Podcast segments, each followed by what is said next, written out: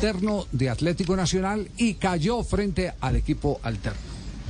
Estoy en capacidad de contarles que hubo una reunión eh, bien agitada en el vestuario de Independiente Santa Fe.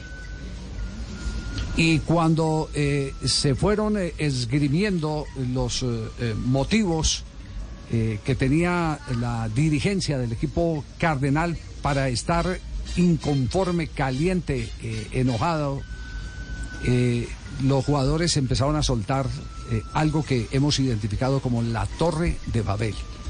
Ustedes ya saben cuál es la Torre de Babel, ¿cierto? Si no, no hay necesidad de hacer un repaso histórico eh, de la Torre de Babel, que todos empezaron a hablar distintos idiomas. ¿Cierto? Entonces se perdió la comunicación.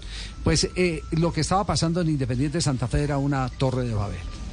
Eh, lo voy a decir lo más simple posible, como para que entiendan por qué se tuvo que dar el timonazo en el equipo cardenal. resulta y acontece que Harold Rivera daba una charla técnica, expresaba puntualmente algunas tareas que debían ejecutar determinados jugadores en el terreno de juego, las empezaban a aplicar, saltaba Charlo Martínez de otro lado a decirle al jugador que no era al ataque, sino que tenía que estar era en defensa. Después Julio se levantaba y empezaba Julio a mm, dar una instrucción totalmente diferente a la que había emanado el director técnico Harold Rivera y eh, los jugadores entraron en una total confusión.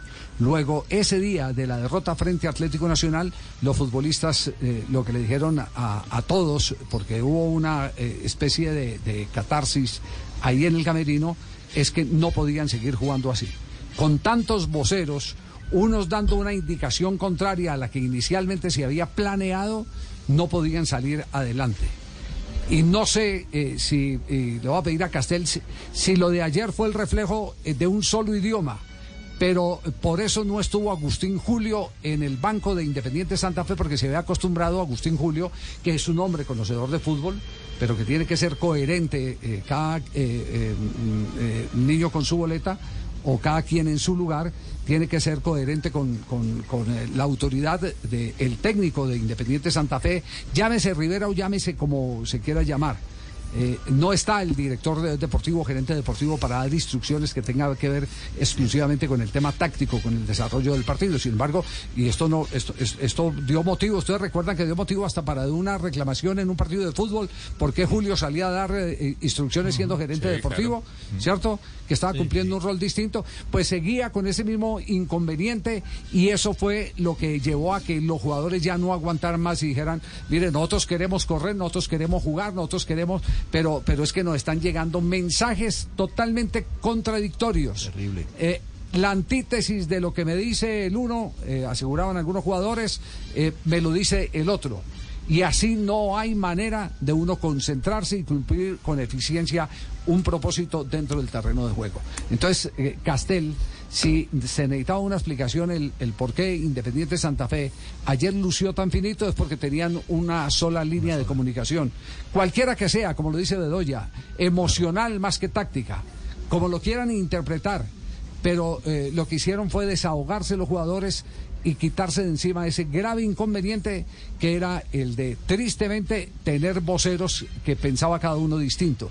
Me hizo acordar las veces en que siendo técnico el finado Jaime Rodríguez de Independiente Medellín, los jugadores salían al terreno de juego a cambiar la charla técnica del, entrenador. Eh, eh, ¿En el túnel? Claro, en el túnel la cambiaban, en el túnel la cambiaban. Eso era lo que estaba pasando en Santa Fe. No, terrible, Javier. Ah, eso era lo que estaba pasando en Santa Fe. Si ya es difícil para un grupo de jugadores funcionar uh, siguiendo una instrucción que viene del entrenador, ya imagínate recibir tres instrucciones totalmente diferentes.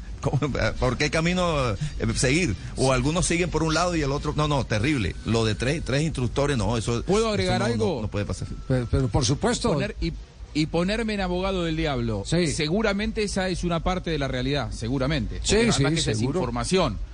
Es, es, información y eso no se discute. Ahora, también está el hecho de que el jugador, a veces cuando llega un nuevo entrenador o se va a un entrenador con el cual la relación estaba desgastada, por ahí te da un poquitito más. ¿No? Sí. También a veces los jugadores. esa es la, teoría que acaba de plasmar eh, aquí el profe Castel. que son los... Claro, digo, a veces... Eso, nosotros lo llamamos la teoría del policía, policía nuevo agarra mucho.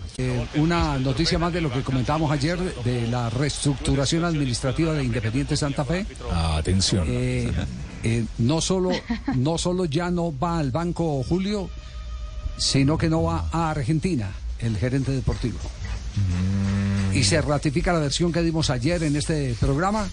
Eh, la manera como montaron una torre de Babel con el técnico dando instrucciones a unos jugadores y eh, Martínez eh, y Julio dando otras diferentes a las de Rivera hizo que los jugadores estallaran y fueran los jugadores los que finalmente cuando eran señalados manifestaron que era lo que estaba ocurriendo en el conjunto cardenal. Perdieron las riendas. Confusión Perdieron las riendas, pero total, absoluta. Pues me acaba, me acaba de llegar un eh, chat en este momento. Eh, no le encargue nada a Julio de Buenos Aires porque Julio no va a estar. Ay, los alfajores. Hay alfajores. Ay, ay, bueno. 2.39, escuchas Blog Deportivo. Un minuto de noticias. Ya llegó Miguelito a Blue Radio, Radio.com. Sí, a trabajar, Miguelito.